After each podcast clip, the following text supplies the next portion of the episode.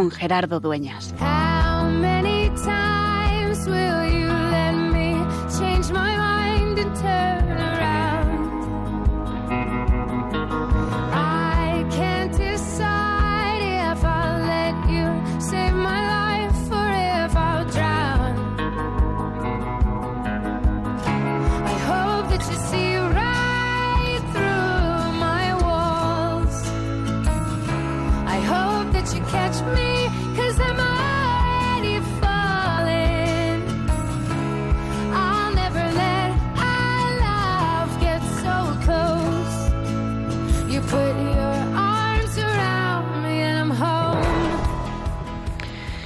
Tiempo de Cuaresma es un tiempo de acercarnos de manera especial a Dios, de tener presente su palabra, su presencia a través de los sacramentos, cuidar nuestra vida interior, un tiempo de conversión, de cambio del corazón, de enfocar nuestra vida y mirar hacia nuestro buen Dios.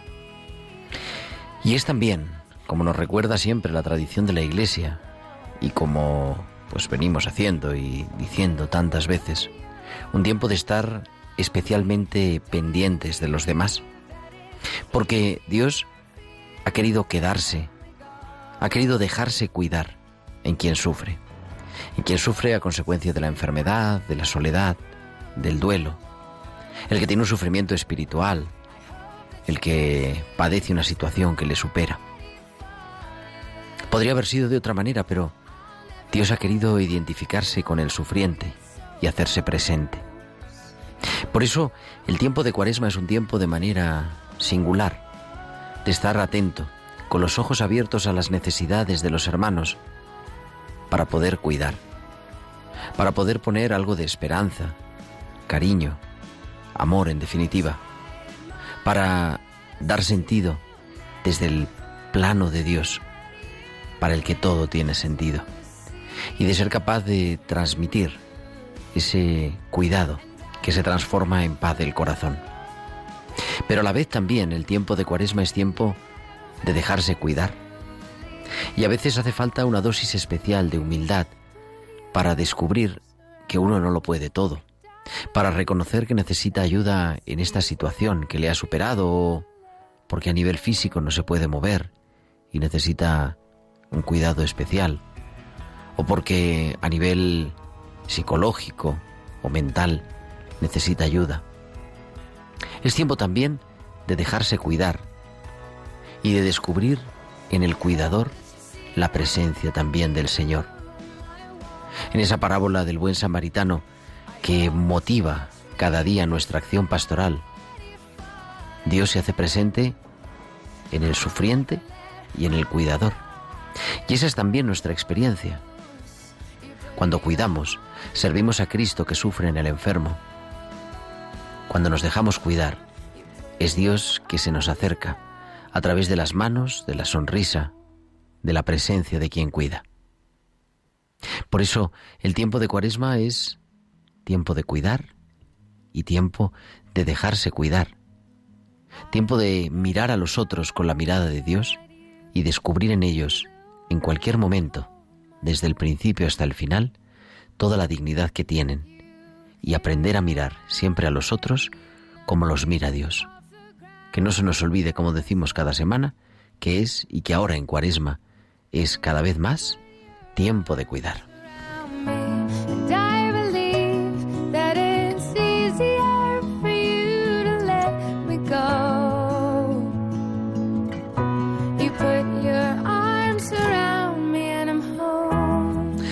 Buenas noches, queridos amigos de Radio María. Son las 8 y 5, las 7 y 5 en Canarias y comenzamos en directo desde los estudios centrales de Radio María en Madrid, en el Paseo de los Lanceros, una nueva edición de Tiempo de Cuidar que suma ya la 174. 174 martes acompañándote de 8 a 9 de la noche, de 7 a 8 en Canarias, en este programa de Pastoral de la Salud de Radio María. Y con un equipo estupendo esta noche al otro lado del cristal, en el control técnico está nuestro querido Javier Pérez. Javi, muy buenas noches. Buenas noches, Gerardo. Y al otro lado también del guion y de los micrófonos, nuestra productora Tibisay López, la producción musical en esta noche, Bárbaro Mar y muchos más colaboradores, personas que están siempre ayudándonos y acompañándonos con su presencia. ¿De qué vamos a hablar en este tiempo de cuidar de este 15 de marzo? Ya estamos a 15 de marzo, madre mía, mitad del mes de marzo del año 2022. Pues vamos a hablar de una iniciativa preciosa que se llama Cuidados de principio a fin y que ha titulado Es el momento de implantar los cuidados de principio a fin. Vamos a acercarnos para conocer qué es esto de cuidar de principio a fin. Es una, bueno, una, no es una entidad como tal, sino un grupo de personas que se han unido en esa pasión por cuidar y por cuidar desde el principio de la vida hasta su fin de manera natural y cómo pues podemos cuidar, dejarnos cuidar, sumarnos y conocer a tantas personas, a tantos profesionales, a tantas organizaciones que están en esta línea que es, al fin y al cabo, la línea del Evangelio. Y mucho más, nos, pues tendremos nuestros hospitales con alma, las pinceladas bíblicas. Viajaremos también, vamos a acompañar así radiofónicamente a unas personas que se han puesto en camino y que se han, van a coger eh, su furgoneta su, con toda la carga y ponen eh, rumbo hacia la frontera de Ucrania para cuidar también ante esta situación que pues que nos quita la paz porque es una situación de guerra y por la que tenemos en comunión con el Papa Francisco que pedir y pedir siempre por la paz. Todo eso y, mucho más y esperamos, como siempre, que nos escuches, que estés ahí al otro lado de la radio o por internet o escuchándonos en el podcast, pero también que te puedas comunicar con nosotros, que nos envíes tus comentarios a nuestro correo electrónico tiempo de cuidar arroba tiempo de cuidar arroba radiomaria.es o a través de las redes sociales. En Facebook somos Radio María España y en Twitter arroba Radio María Spain. Y podéis publicar vuestros comentarios con el hashtag almohadilla tiempo de cuidar. Y además, durante la emisión en directo del programa nos podéis enviar vuestros mensajes a nuestro número de WhatsApp del estudio al 668 594 383 al 668 594 383. Nos han escrito esta semana José Carlos Soto, que ha estado en San Juan de Dios y nos comentaba el programa de la semana pasada. Nos ha escrito Trinidad de Granada, que siempre nos oye. Nos ha escrito Jorge, nos ha escrito José Luis. Bueno, y agradecemos un montón porque sabemos así, de una manera especial, que estáis ahí al otro lado. Así que son las 9 y 8, las 7 y 8 en Canarias y vamos a viajar lo primero hasta Bilbao porque allí nos espera, como cada semana, Valcisa, que nos trae sus hospitales con alma.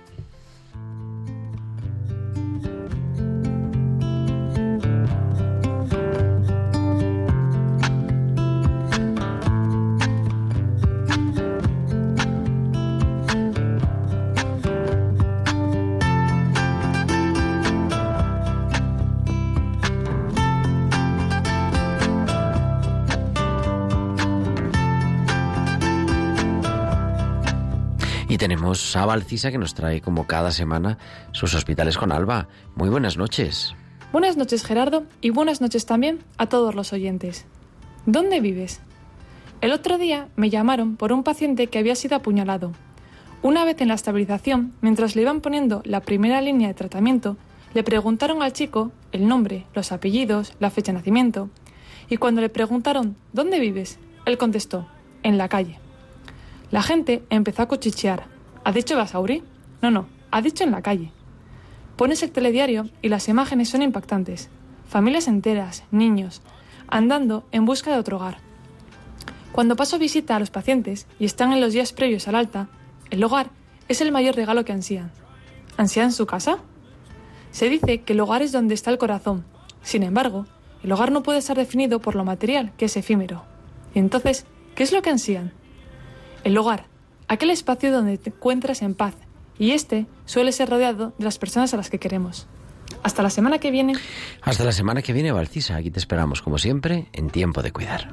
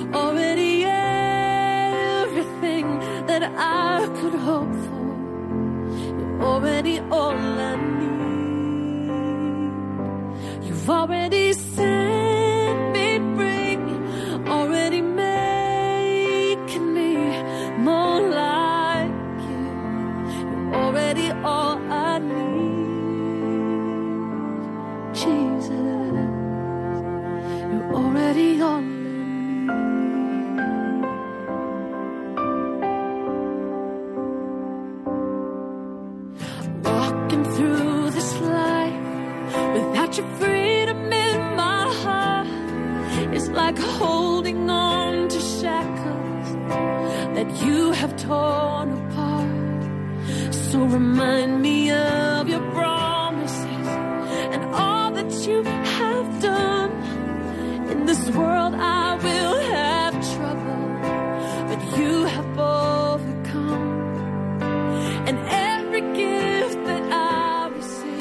Las 8 y 13, las 7 y 13 en Canarias. Continuamos en directo en Radio María en tiempo de cuidar. Está sonando Already All I Need de Christy Knuckles en esta tarde, en esta noche, que queremos acercarnos a esto de cuidados de principio a fin y para hablar de ello tenemos a la vicepresidenta del Ilustre Colegio Oficial de Médicos de Madrid, la doctora Luisa González. Luisa, muy buenas noches. Buenas noches. ¿Me oyes bien? Te oigo alto y claro, estupendamente. Encantado de reencontrarnos, aunque sea a través de las ondas, porque nos Sí. vimos en su momento cuando la, la misa que, Sí. que tuvimos en la catedral, pero no habíamos tenido ocasión. Y. ahora, pues, bueno, nunca, nunca es tarde si la, si la dicha es buena. Desde luego. Para hablar de algo que yo tenía pendiente de estas cosas, pero al final, entre unas cosas y otras, se nos va pasando y digo, qué mejor que en plena cuaresma hablar de esta campaña, de esta iniciativa, cuidados de principio a fin, que nada más y nada menos en su inauguración, en su presentación, fue definida en el, en el Colegio de Médicos de Madrid como la piedra Sí. angular de la nueva junta directiva de la que formas parte, ¿no? El presidente es el doctor Martínez Selles, que alguna vez lo hemos tenido también en el programa. Pero que luego mm, ha desbordado, no es solo una iniciativa del colegio, sino que, bueno, eh, han unido un montón de personas y de instituciones también, ¿no? Sí. Pues sí, la verdad es que es uno de nuestros eh, proyectos estrella de, la Junta Directiva, eh, porque consideramos que el momento social histórico que, que estamos viviendo ¿no? en, en España y en todo el mundo eh, reclama una respuesta eh, diferente, un cambio de mentalidad hacia una ecología centrada en el ser humano, centrada en los cuidados. Estamos en un mundo, eh, estarás de acuerdo conmigo, hiperconectado, con una hipercomunicación. Sin embargo, estamos menos entrenados y menos preparados que nunca para cuidar. Porque estas relaciones digitales han creado una gran distancia en las relaciones personales. Es verdad que la pandemia no ha ayudado, pero es el momento, creemos que es el momento de retomar los cuidados, de ver a la persona en el enfermo, de fijarnos en, las personas más vulnerables y más frágiles.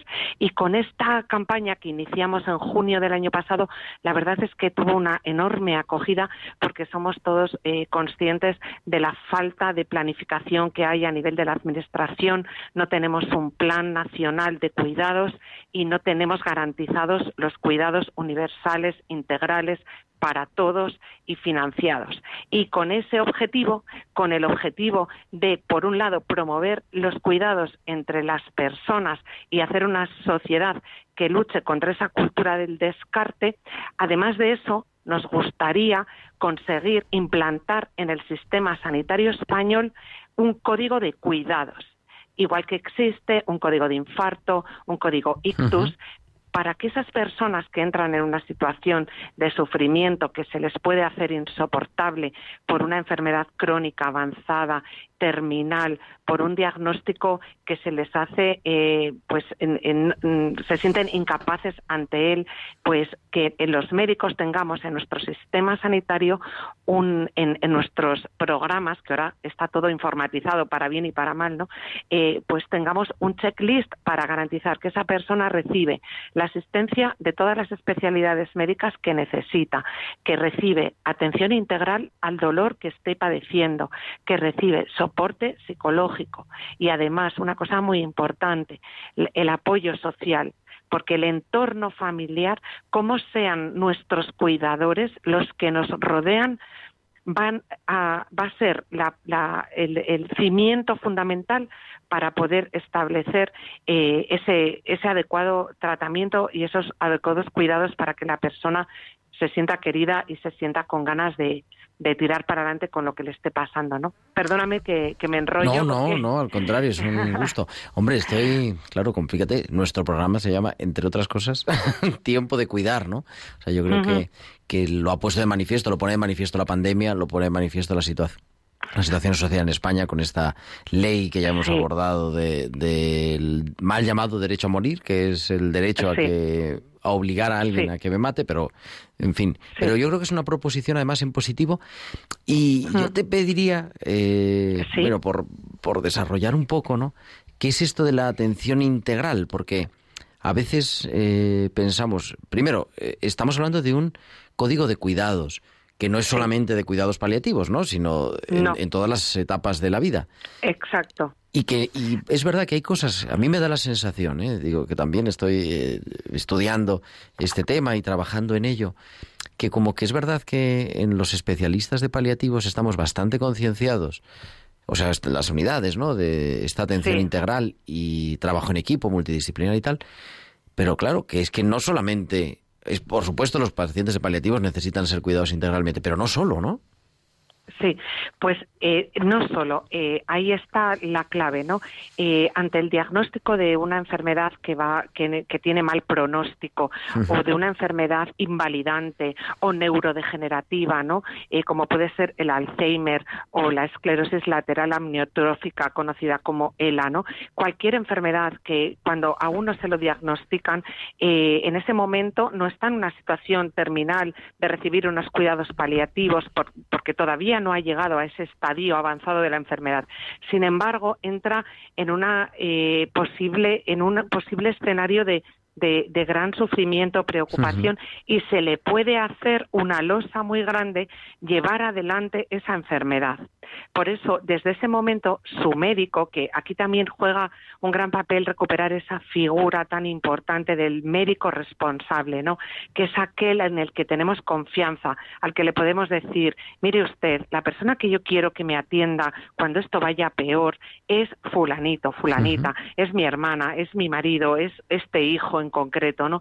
Y, yo quiero que usted, eh, doctor, conozca que estas son mis preferencias emocionales, esta es mi situación cultural, estas son mis necesidades espirituales, ¿no?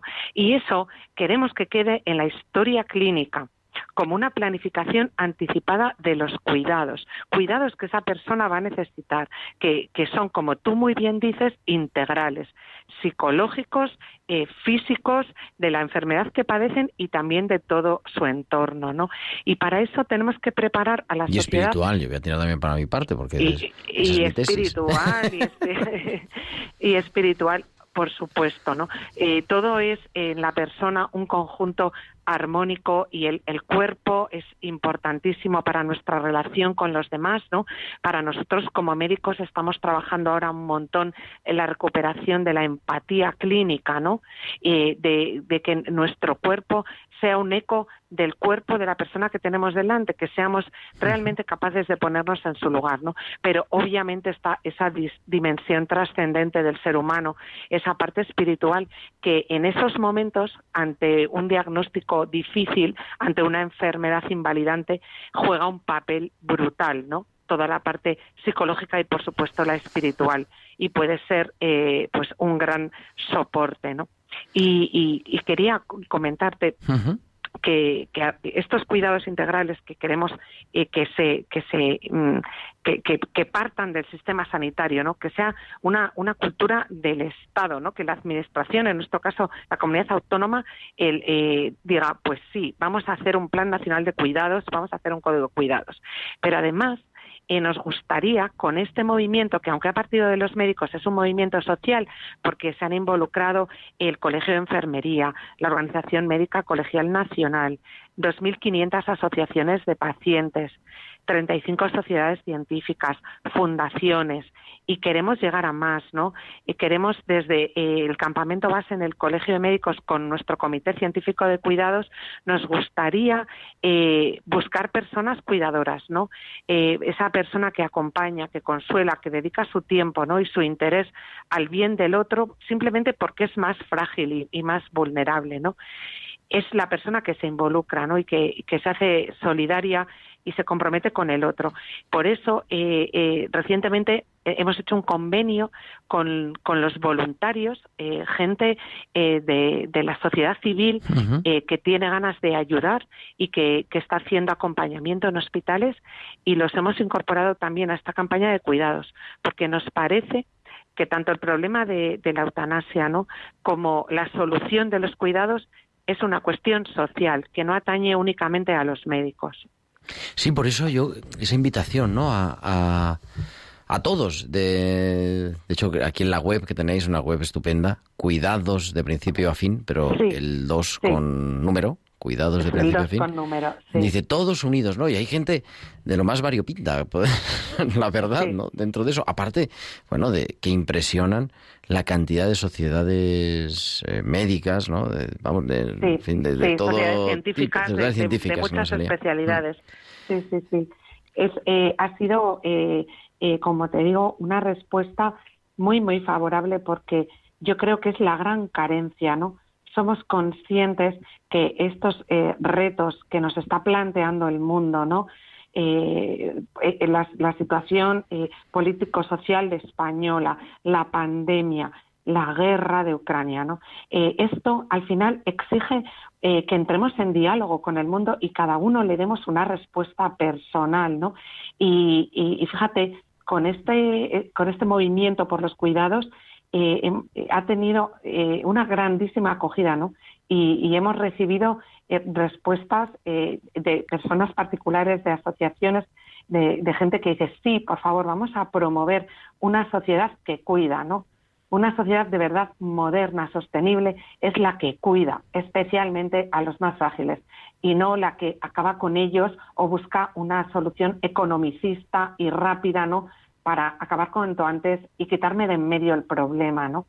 Y, y, es, es, es, bonito verlo y yo creo que es, es algo que, que es una necesidad que están teniendo las personas, ¿no? Y que en el fondo hemos abierto un cauce para que así sea. Pero bueno, ahora hay que llevarlo a la administración. Estamos en proceso de redacción de todo este plan de cuidados de principio. Hay un manifiesto, ¿no? Primero, que es un, lugar de encuentro, podríamos decir. exactamente. Hay un manifiesto todo el mundo puede apoyar la campaña Cuidados de principio a fin, eh, grabándose eh, en selfie o mandando un WhatsApp al número que está en la web diciendo me uno a la, a la campaña por los cuidados, porque todo eso será una, un, soporte brutal cuando llevemos nuestro documento redactado eh, al Ministerio de Sanidad y, a, la, Comunidad de Madrid, ¿no? Para, para pedir que se implante el código cuidados y para seguir difundiendo este mensaje de los cuidados, ¿no? Para que los grandes temas eh, de la sociedad, ¿no? Los grandes temas pues realmente eh, respondamos a ellos, ¿no? No nos quedemos pasivos, quejándonos, oye, qué mal está todo esto, ¿no? Realmente es un poco apocalíptico, ¿no? Porque hoy, por ejemplo, aquí en Madrid, con la calima esta que tenemos... Bueno, en Madrid y en, todo el de Madrid para abajo... de Madrid para abajo, ¿no? He hablado con un amigo que está en Córdoba y digo, bueno, ¿cómo va la calima? Uy, está tremendo. Allí, y dice, allí estáis mejor, estáis bien. Digo, sí, allí está, aquí estamos como si estuviéramos en Amán. A mí me, me ha recordado, esta mañana me ha recordado el amanecer completamente.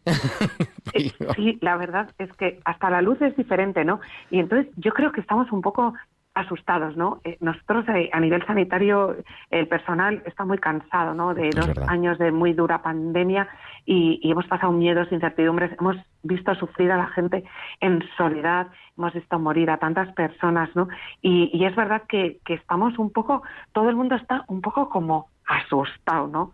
Eh, un poco acobardado. ¿Qué, está pasando? ¿Cuántas cosas, no? Y entonces eh, yo creo que, tenemos que, decir, bueno, esto es esto es lo que hay, ¿no? Y vamos a hacer nuestra aportación para que tener un desarrollo más humano y un, y un, y un nuevo orden mundial de paz, ¿no? Lo que te comentaba al principio, ¿no?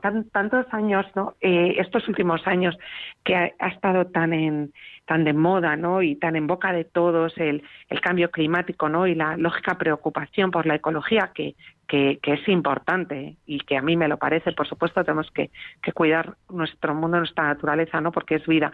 Pero creo yo que, que tenemos que dar como un viraje y cambiar de la ecología eh, medioambiental a la ecología del ser humano, ¿no? Y preocuparnos un poco más eh, por las personas y qué, necesitamos de verdad, ¿no? ¿Qué es lo esencial? Lo que al final nos hace estar plenos, ¿no? Eh, y, estar en camino de la felicidad, ¿no? Eh, aunque tengamos eh, problemas o enfermedades o disgustos, porque la enfermedad forma parte de la vida humana y, y la muerte también, ¿no? Es algo natural que sucede, pero no tiene nada que ver si uno está arropado, cuidado y tiene ese entorno de afecto que hace que, que, lo pueda llevar adelante con, con, con, alegría, ¿no? Y con garbo, ¿no? Y, y, con, y hasta con ilusión, ¿no? Tantos ejemplos tenemos de eso. Dice, ante la vulnerabilidad, la fragilidad, la desesperanza, el abandono, el sufrimiento, el dolor, el tedio y la tristeza, la angustia, ante los problemas de la vida, es el momento de activar el código cuidados, cuidados paliativos, cuidados continuos, cuidados integrales, humanizados, accesibles, multidisciplinares, organizados, estructurados, liderados, profesionalizados, financiados en todos los niveles asistenciales, en definitiva, cuidados para todos y cuidados confiados. Yo creo que es una propuesta, desde luego, apasionante y con esa vocación, ¿no? De, de salir más allá de, de, la consulta, de salir más allá solamente de la reflexión académica o asistencial y, y pasar a la sociedad. Exacto. E, e, ese es el punto clave, ¿no? O sea, nosotros como médicos lo que podamos lograr eh, difundiendo esto en nuestro entorno sanitario y ojalá consigamos de verdad de la administración eh, la incorporación de este código cuidados, pero realmente es una transformación social, ¿no? Vivimos tiempos de gran individualismo, de muchísima autoafirmación, ¿no? Donde la autonomía pues es el valor más defendido, ¿no? Pero paralelamente se da la paradoja de que la población eh, tiene más edad que nunca, más patología que nunca, eh, es súper dependiente, ¿no? Hay superdependencia que, que la pandemia además ha generado un montón de secuelas, conoces perfectamente cómo ha aumentado los problemas de salud mental, cómo tristemente ha aumentado el, eh, pues el, suicidio, ¿no? el, índice de suicidios y en gente joven, ¿no? Y, en esta selva del más fuerte se corre el riesgo de, descartar al, inservible, ¿no? O, al que parece que no es útil, ¿no?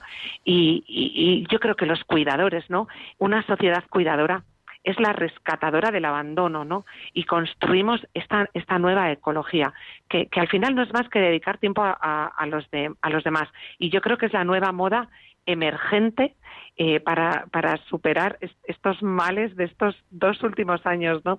Que, que, nos tienen a todos un poco de capa caída. Pues así nos quedamos, con ello nos quedamos. Cuidados de principio a fin.com. Cuidado, el 2 con número, cuidados de principio a fin.com, esta campaña a la que, bueno, pues invitamos también a unirnos a, a todos nuestros oyentes y, y nos unimos también desde Tiempo de Cuidar. Querida doctora Luisa González, bueno, le hemos dicho anestesista del Hospital Puerta de Hierro en Madrid y vicepresidente del Colegio de Médicos de Madrid. Muchísimas gracias. Sí. Gracias, de verdad, ha sido una gozada, ¿eh? Me he sentido, vamos, súper cómoda, como en pues casa. nada, aquí tienes, aquí tienes tu casa cuando quieras. Un abrazo. Gracias, buenas noches. Hasta siempre.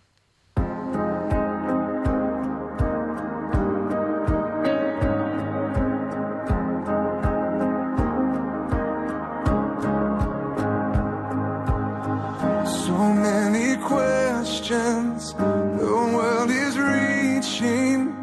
So many hurting, so many lost. With all this striving,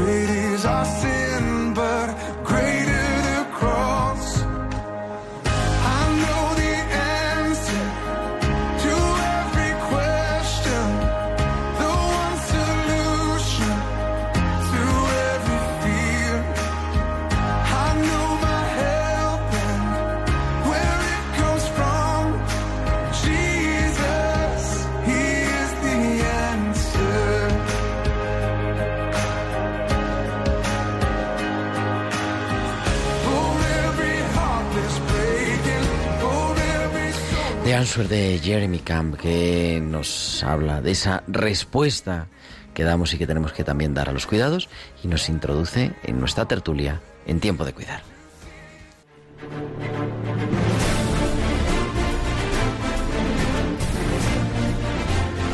Las 8.33, las 7.33 en Canarias, seguimos en directo y tenemos a unos tertulianos de lujo en esta noche del 15 de marzo del 2022. Blanca Gracia, muy, mucha, muy buenas noches.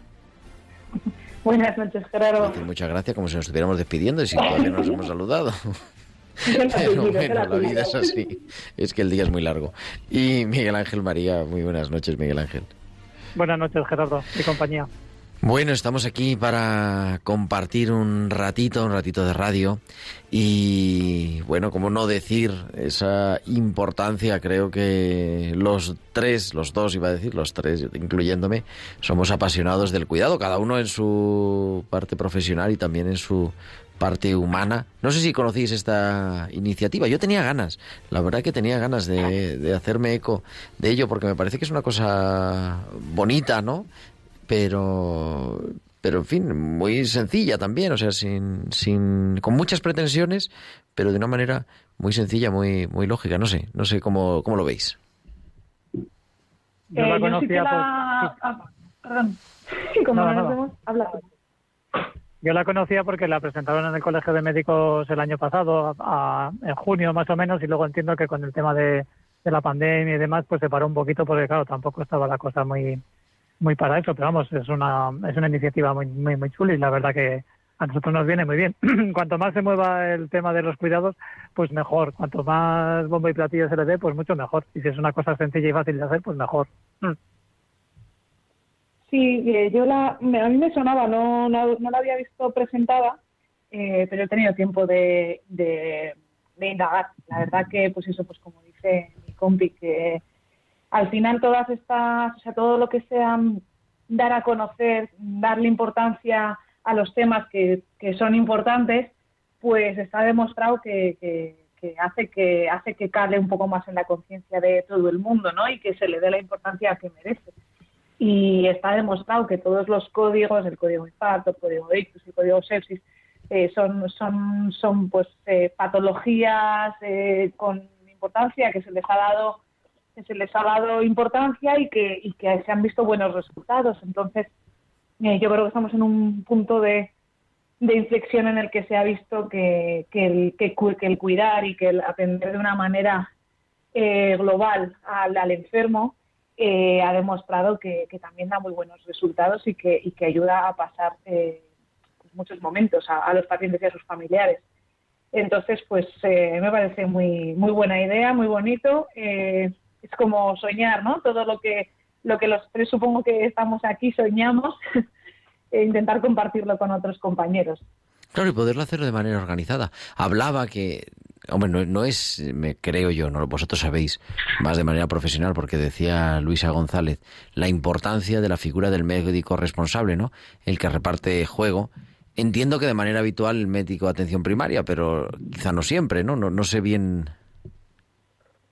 Bueno, yo pienso que sobre todo cuando, cuando ha comentado mi compañera el asunto del, de la enfermedad, de- verdaderamente, mm, yo creo que es un concepto que ya incluso ya podemos estar por encima de la, ya por una especie de post-enfermedad, es decir, ya enfermos en teoría estamos todos, porque verdaderamente la, Pues sí. la enfermedad se define como la falta de salud, y falta de salud, si le preguntas a cualquiera, es así, independientemente de eso, entiendo que, que nosotros, eh, como, como personas que estamos, digamos, de en la calle y en la primera, no, el primer test que tiene todo el mundo a la hora de contrastar su, su problema de salud, después del doctor Google, por supuesto, pues también nos permite, también nos permite tener esa esa ascendencia, ¿no? Un poco sobre todo. Y sí es verdad que como coordinadores, pues, pues se nos da bien, se nos da bien en casi todos los protocolos, salvo aquellas enfermedades, ahora ya sí lo digo con, con mayúscula, que precisan pues de un control pues más por un experto, ¿no? Pues ya yo que sé, pues voy a poner un ejemplo, la diálisis con el nefrólogo, ¿no? Por ejemplo.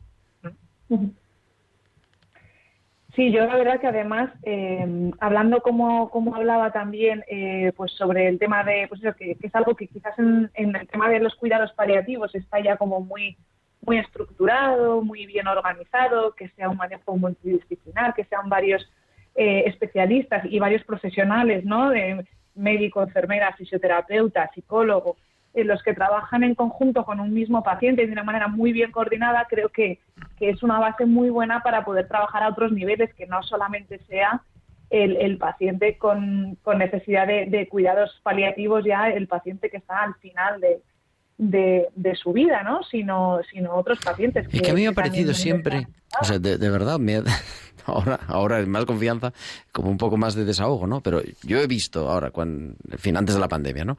Los planes de humanización, tal, y me acuerdo ver eh, entre los, de- no sé, pues no me acuerdo, de estos que, el decálogo de los cuidados de la humanización, ¿no? Y dice, Sí. derecho a la atención integral y espiritual en cuidados paliativos.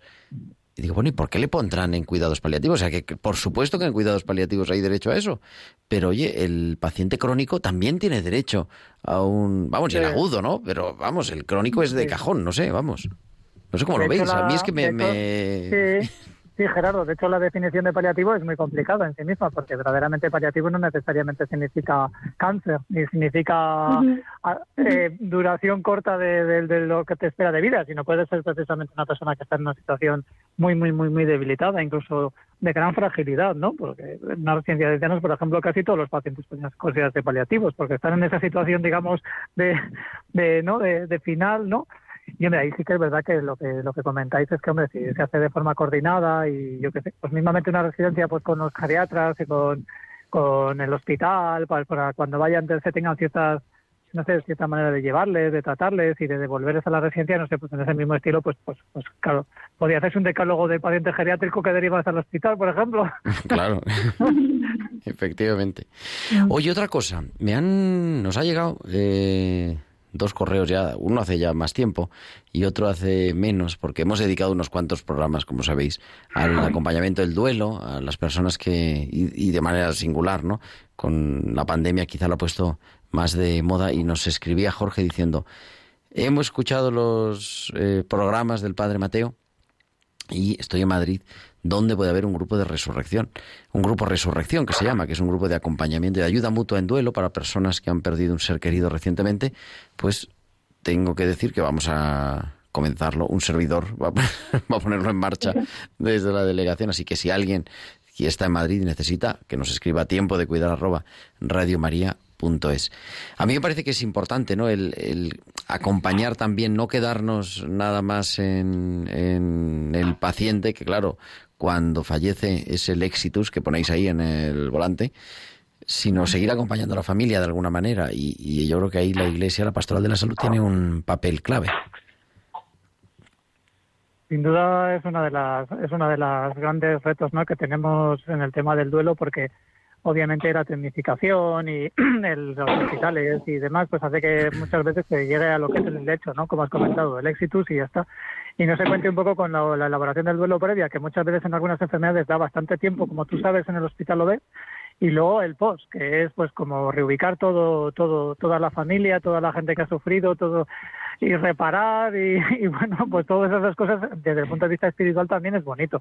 No, yo entiendo que, que esos son son deberes que tenemos. Nosotros como profesionales muchas veces lo ves, porque que hay gente que necesitaría una ayuda. Bueno, ves o que te llegan, ¿no? Personas que llegan a la consulta de, de Sí. primaria. Que Algo pueden suena, una necesitar un apoyo pueden necesitar un apoyo espiritual aparte de lo que sería yo que sé pues un yo que sé un grupo de duelo que podría ser desde el que has comentado hasta un grupo pues con un psiquiatra o con un psicólogo porque realmente sea un duelo complicado no que también los hay Bueno, claro, claro, todo es compatible, digo que Mm. evidentemente una cosa no quita la otra, los, las cosas que se patologizan. En la UBI, ¿cómo se vive el duelo, Blanca? Sí, yo eso es lo que estaba pensando, que bueno, más que nada no no no se vive, quiero decir, no la- es, es muy triste, pero no se acompaña. No hay- No hay manera de desde la UBI acompañar el duelo eh, una vez el paciente ha fallecido. ¿no? Em, sí que hay programas de, de- hay programas de mm, consultas post UCI del síndrome post UCI que es lo que se llama ahora Eh, pues porque la verdad es que la mayoría de los pacientes que pasan por UCI una temporada o por lo menos una semana que están intubados y todo esto muchos eh, tienen síndrome de estrés postraumático depresión ansiedad insomnio una serie de bueno y otras patologías ¿no? Entonces, pues sí que se intenta darle un poco de salida, porque son pacientes que a veces pueden quedar en el olvido o que, o que no, o, sea, por- o ellos mismos no le dan importancia, ¿no? Y sí que se intenta acompañarles y ayudarles, intentar poder derivarles a otros especialistas si lo necesitan y hacer un seguimiento de ver cómo están. Pero es verdad que si el paciente fallece, a la familia desde el servicio del, de UCI no, no se hace nada, ¿no? Eh, a mí me gusta acompañar a los familiares mientras dura el ingreso en UCI y, y después, cuando el paciente pasa a la planta, ir a verles. Pero es verdad que después se les pierde la pista. Y, y es lo que estaba pensando que, que, jo, pues me da, a mí me da rabia porque parece que te olvidas del paciente una vez ha fallecido, has hecho tu trabajo y parece que Bueno, ya es- no- es- claro, no, no todo podemos hacer todo, ¿no? Pero Claro, exactamente, pero bueno, que, que a lo que voy es que yo creo que en mi especialidad, por lo menos y en todas, igual de importante es tratar al paciente como estar con la familia, ¿no? Como tratar a la familia. O sea, me parece que es una balanza que está muy equilibrada, 50-50% de, de importancia cuando son patologías graves o, o cuando son enfermedades, eh, pues también eh, eh, crónicas o que van a acabar en la muerte con toda seguridad, ¿no? Y creo que ahí está ese, ese cuidado de la familia, pues, pues tenemos que trabajar en ello, vamos. Uy, no sé si os habéis enterado, supongo que sí, que hay guerra en Ucrania, ¿no? Vamos, es irónico la pregunta, pero yo me he enterado, vamos, me he enterado de la guerra, me he enterado hace muchos días, pero de una iniciativa y, y mm, además sale mañana, sale mañana, lo tenemos en directo. Fernando Martín, buenas noches. Creo que lo tenemos casi. Sí, buenas sí, noches, aquí, Fernando. ¿Qué tal? Hola, Muy buenas buenas noches. noches. Bienvenida a Tiempo de Cuidar. Digo Muchas rápidamente, pero es que vosotros, vamos, tú y otro compañero, mañana cogéis una vuestra furgoneta y os marcháis. Correcto. ¿Estáis dónde estáis? ¿De dónde salís? Pues mira, vamos a salir desde Valdemoro, Vale, en Madrid, Madrid. y vamos a salir previsiblemente el jueves, pasado mañana. Pasado mañana. Y esto, sí, y esto, nada, pues una iniciativa de dos amigos que comentando la situación pues humanitaria sobre todo, más que mundial, pues humanitaria, pues, eh, pues el querer hacer algo más, pues se nos ocurrió el, el, pues el poner nuestros medios, nuestro tiempo y pedir dinero a amigos, familiares y salir a ayudar. Sobre todo, no tanto para llevar, que vamos a ir repletos de cosas, porque la gente ha sido súper generosa, sino para traer familias, niños, madres, etcétera, para que tengan una vida más estable y más tranquila, alejada de, pues, de todo lo que están viviendo, ¿no? A mí es que me parece súper carismático porque es vosotros, o sea, dos amigos que os habéis puesto de acuerdo y os cogéis una semana de vacaciones.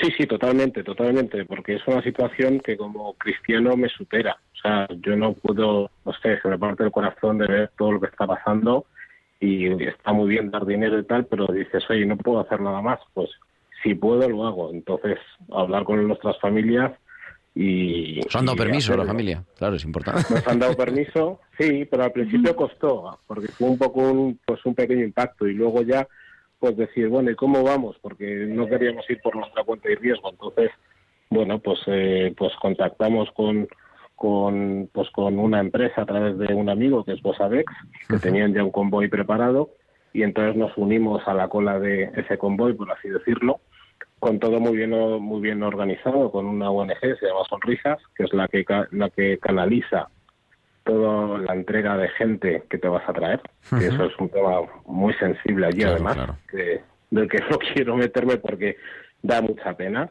y, hay que hay, hay que hacerlo muy bien, ¿no? Hay que oye pues son personas y de, don- las voy a coger en este punto y las entrego en este otro como refugiados, etcétera, y que tengan pues eso pues la mayor calidad y dignidad, ¿no? En, pues, en todo este proceso. No sé si Miguel o Blanca quieren decir, yo es que me quedo sin palabras.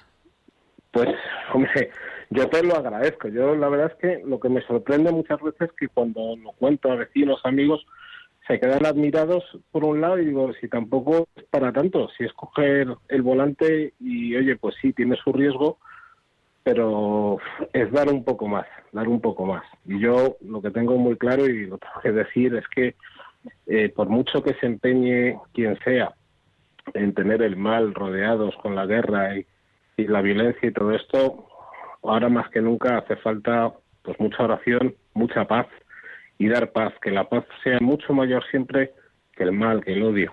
Entonces, eh, pues las iniciativas como esta caen por su propio peso. Oye, vamos a pedir mucho, vamos por todos y estamos pidiendo por la paz, lo decíamos desde el principio, pero de manera especial por vosotros dos, por Fernando y por Óscar, que son los que están metidos en el asunto. Y, y a ver si la semana que viene podemos hablar con vosotros medio, Claro aunque que sea de sí. regreso o de vuelta, a ver dónde, dónde os pillamos. Sí, eh, yo creo que volveremos hacia el martes, miércoles más o menos. Y yo la única cosa, pues pedir simplemente pues que la gente buenamente que pueda rezar pues por toda la gente, e incluso por los rusos, los soldados que están falleciendo, por los ucranianos, por todos los que están padeciendo mal y mucho dolor. Y, y- y bueno, y simplemente hacer una única mención muy rápida a, mi, a una tía mía, mi tía Margot, que ha sido recientemente viuda, pues eh, nada, pues que pues decirle que recuerdo mucho a mi tío José Ignacio Esquerra y que, bueno, pues que lo llevamos con él y, y con todos vosotros, por supuesto, porque es muchísimo el ánimo que nos dais. Pues eso, mucho ánimo, mucho cuidado y nos hablamos a la vuelta. Fenomenal. Muchas Gracias. gracias. Ahí estaremos. Gracias, Fernando Martín. Buenas noches. Miguel y Adiós. Blanca, nos quedamos sin tiempo, pero yo de verdad que me quedo sorprendido, ¿eh? impresionado, compungido. Yo la verdad es que solamente sí que quería decir que me impresiona y me conmueve, la palabra es esa, eh, pues estas propuestas y doy gracias a Dios porque no es la primera, quiero decir, o sea, porque como en las últimas semanas, bueno, ya desde hace dos semanas, eh, hablando con amigos eh, directos que se están planteando acoger eh, pues, pues gente en, su- en sus casas, desde parroquias, un montón de iniciativas de recogida de enseres, de cosas que te, renue- que te remueven la conciencia, el corazón y que te y que te mueven a preguntarte y a cuestionarte que, que, que, que por qué yo no lo puedo hacer, ¿no? Que a lo mejor yo también puedo, no sé, que, que yo estoy con ese run run en la cabeza y que son muchas cosas, pero bueno, que, que me da mucha alegría que, que Dios esté en tanta vamos. gente y eso. Vamos a pedir por ellos. Queridos Miguel Ángel, María, Blanca, Gracia, muchísimas gracias. Buenas noches. Gracias a ti. Y las pinceladas bíblicas que nos trae nuestra biblista, que hoy nos hablan de los contrastes.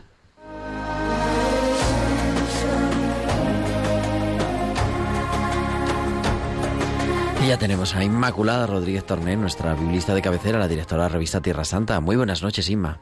Buenas noches, querido Gerardo y queridos amigos de Tiempo de Cuidar. La semana pasada comenté el ayuno y la oración de la cuaresma relacionándolo con el milagro del niño epiléptico que tenemos en Marcos 9. Hoy quiero seguir con este milagro para detenerme en los contrastes que manifiesta el pasaje, que son muy ricos. Por un lado, el espíritu mudo, que así lo llama el evangelista, es violento. Dice literalmente, en cuanto el espíritu vio a Jesús, sacudió con violencia al muchacho, que cayó a tierra y se revolcaba echando espumarajos. El padre del muchacho contó también que, también cito literalmente, muchas veces incluso lo tira al agua y al fuego para acabar con él. Cierro la cita. Es una violencia que lleva a atacar la integridad de la persona, llevándola incluso hasta la muerte. Más adelante el espíritu sacudió al niño violentamente, de tal manera que quedó medio muerto, dice el evangelista. Y frente al malo, Jesús se acercó al niño y lo tomó de la mano. Hay un acercamiento en forma de caricia, de ternura, de compasión. Es además un contacto personal. En una sociedad donde los niños no contaban ni se contaban, Jesús se abaja hacia el muchacho, lo endereza y lo levanta. Cuidado, que es el mismo verbo de la resurrección, aneste. Os sonará mucho la anástasis del Santo Sepulcro. Así que mientras los espíritus malignos nos inquietan, nos desasosiegan, nos hacen yacer sin fuerza, Dios, por medio de Jesús, nos toca y nos transmite su fuerza para levantarnos, para estar con dignidad de pie. Nos devuelve la vida, nos resucita. Son señales para distinguir a los ídolos que nos atormentan del verdadero Dios que nos llena de vida. Y entre medias dos gritos. El del Padre, que grita suplicando, esforzando la fe y la oración. Creo, Señor, ayuda a mi pobre fe. Y el grito de rabia del espíritu malo cuando es expulsado por Jesús y sale con ira del muchacho al que tenía poseído. Hay gritos que salen de nuestra impotencia pidiendo ayuda y hay gritos que no llevan a ninguna parte, solo a disturbar, a hacer ruido y a quitar la paz. Y esos últimos no tienen nada que ver con Dios. Por eso, dice el texto que Jesús reprendió al espíritu malo. Jesús sabe que con el malo no caben medias tintas. Él distingue bien entre el pecador y el pecado, entre el poseído y el malo. Y con los demonios, porque hay más de uno, no cabe el diálogo. Resumiendo, la actuación del maligno nos quita la paz, nos deja sin fuerza hasta que consigue su objetivo de absorbernos la vida. Dios, por el contrario, se acerca a nosotros y nos toca lo más personal, llenándonos de vida y de paz. Importante para distinguir uno del otro. Y una buena consigna para la vida práctica. Cuando se nos presente el tentador, reprenderle como Jesús y no dejarle hablar. Pues hasta la semana que viene, amigos. Pues hasta la semana que viene, Inma. Muchas gracias siempre con tus pinceladas bíblicas en tiempo de cuidar.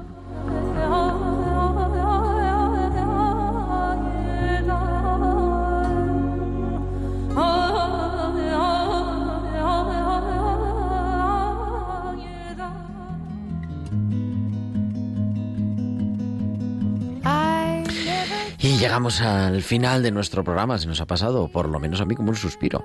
Esperemos que más vale que se nos haga corto que que se nos haga largo, pero volveremos la próxima semana, que será 22 de marzo, y a las 8 de la tarde, las 7 en Canarias, estaremos aquí en Tiempo de Cuidar. Muchas gracias a Javi Pérez en el control de sonido. Ahora os dejamos a las 9 en punto, a las 8 en punto en Canarias, con Vida en Cristo, con nuestro director, el padre Luis Fernando de Prada. Y como siempre, la semana que viene nos escuchamos aquí como cada martes, en tiempo de cuidar. Un abrazo, que Dios os bendiga, de vuestro amigo el diácono Gerardo Dueñas. Han escuchado Tiempo de Cuidar con Gerardo Dueñas.